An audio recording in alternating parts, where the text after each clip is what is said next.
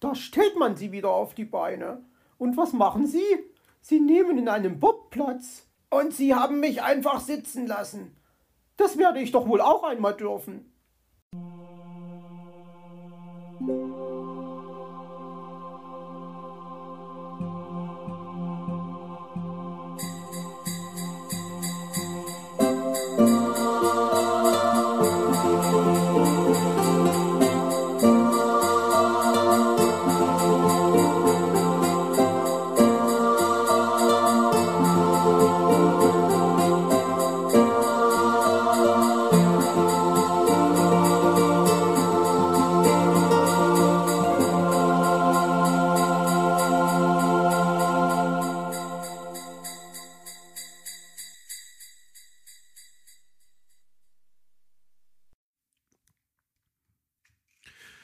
Partnertausch.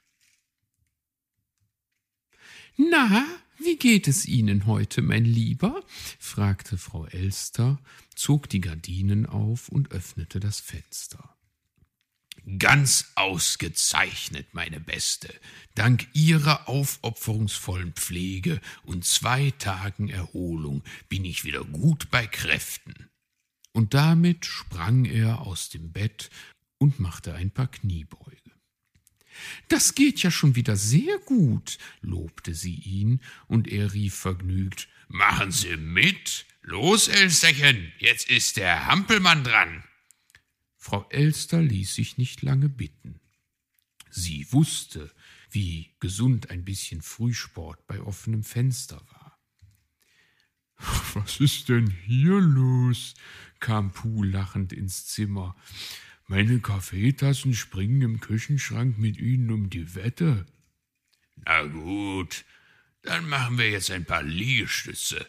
Mindestens zwanzig, schlug Herr Fuchs vor.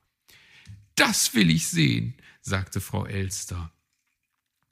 Nach dem fünften Liegestütz blieb Herr Fuchs keuchend am Boden liegen und streckte alle Viere von sich. In seinem Fall sogar alle fünfe, wir wollen ja seinen prächtigen Puschelschwanz nicht vergessen. Ich glaube, Sie brauchen erstmal ein kräftiges Frühstück zur Stärkung, meinte Puh. Das scheint mir auch so, sagte Herr Fuchs nach Luft japsend und rappelte sich hoch. Nach dem Frühstück meinte Puh, Möchten Sie heute auch wieder in den Wintersportpark gehen, Frau Elster? Aber gern. Das Eisschnelllaufen hat mir gestern großen Spaß gemacht. Und auch beim Biathlon haben Sie sich gut geschlagen, sagte der Wichtel anerkennend. Wann haben Sie denn das alles geschafft? wollte Herr Fuchs wissen. Als ein gewisser Herr Fuchs schlafend wieder gesund wurde, antwortete sie. Aber heute komme ich mit, sonst wird Ihr Trainingsvorsprung zu groß. Schließlich darf ich nicht hinter Ihnen zurückstehen. Ja, Borstelchen würde mich morgen glatt auslachen, wenn ich beim Biathlon hinter allen anderen Teilnehmern ins Ziel komme. Im Wintersportpark herrschte wieder reges Treiben. Luzi rief Frau Elster gleich zu. Wie wäre es mit einer Revanche? Aber gern doch, sagte sie. Ich schnalle mir nur noch die Schlittschuhe unter und dann gingen die beiden aufs Eis. Igel Stachelchen gab den Startschuss, und dann ging es los. Frau Elster, wie kraftvoll und elegant Ihr Laufstil ist und wie Sie sich mutig in jede Kurve legen, staunte Herr Fuchs und feuerte sie mit lautem Klatschen und einem langen Pfiff an. Gelernt ist gelernt, mein Bester. Ja, so eine Eleganz auf dem Eis hätten Sie mir wohl nicht zugetraut. Ich sage Ihnen, es braucht Balance und Gleitvermögen, um eine solche Leistung. Nun hören Sie doch auf zu schwatzen und laufen Sie weiter, schrie er sie an. Luzi war unterdessen an ihr vorbeigezogen und legte sich in die nächste Kurve. Weiter, Elsterchen, machen Sie weiter. Versuchen Sie wenigstens noch in Luzis Windschatten zu kommen. Vielleicht können Sie doch noch an ihr vorbeiziehen, brüllte Herr Fuchs sie an. als sie ihm noch die Vorteile ihrer windschnittigen Mütze erklärte. Ach du stumpfe Kufe, das gibt es doch nicht. Die Favoritin quasselt sich aus dem Rennen, während für ihre Gegnerin die letzte Runde eingeläutet wird, sagte er enttäuscht. Wie soll ich denn ein Rennen laufen, wenn Sie mir dauernd dazwischen quatschen? beschwerte sie sich, während sie mit hängenden Flügeln ins Ziel hinüberschlich und Luzi gratulierte. Na, Herr Fuchs, wollen Sie mit mir zu Giant Snake kommen?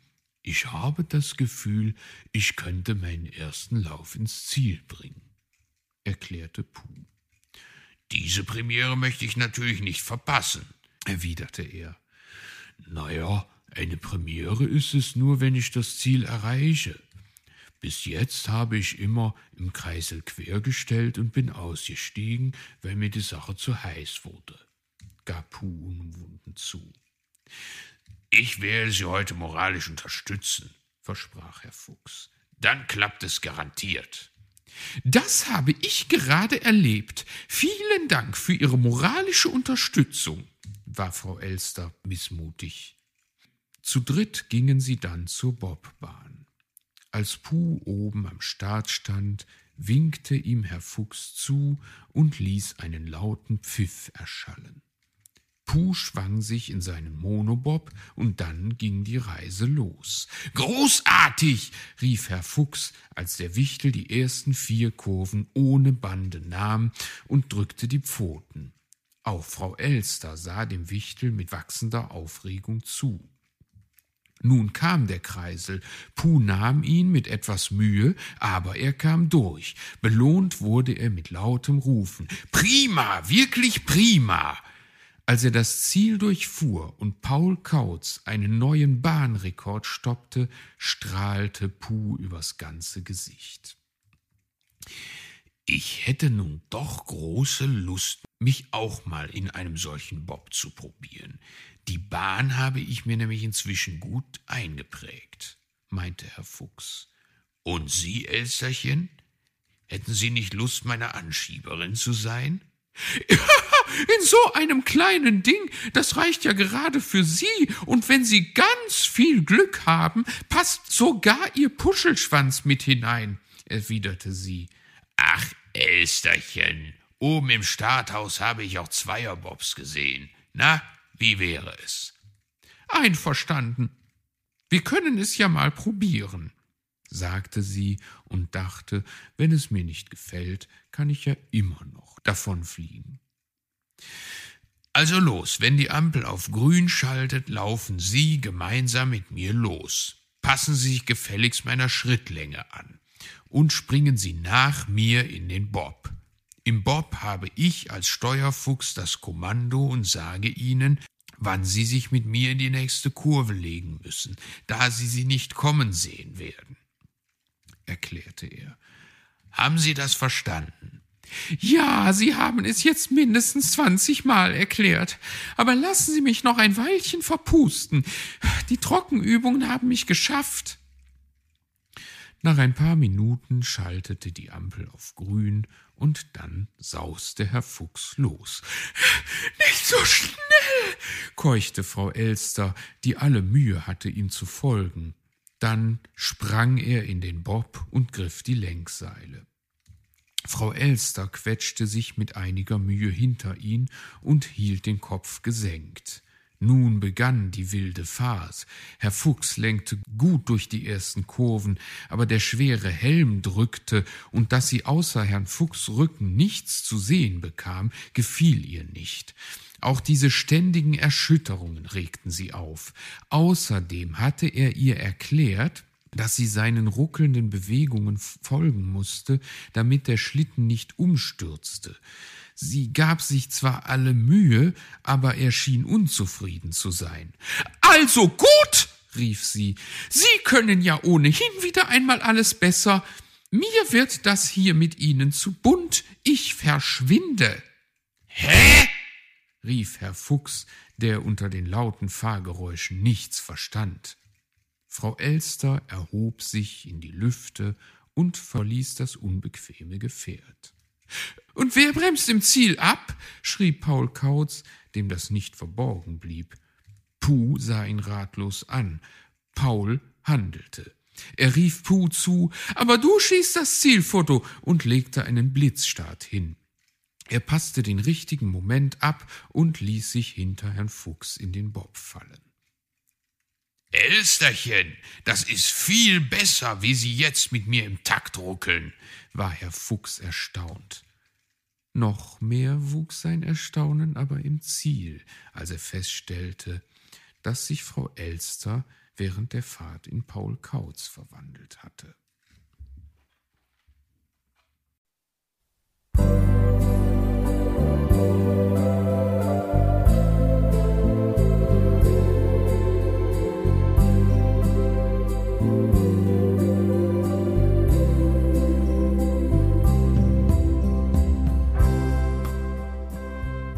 Hörtest eine Audioproduktion von Blinzeln Media, zu finden im Internet auf www.blindzellen.org.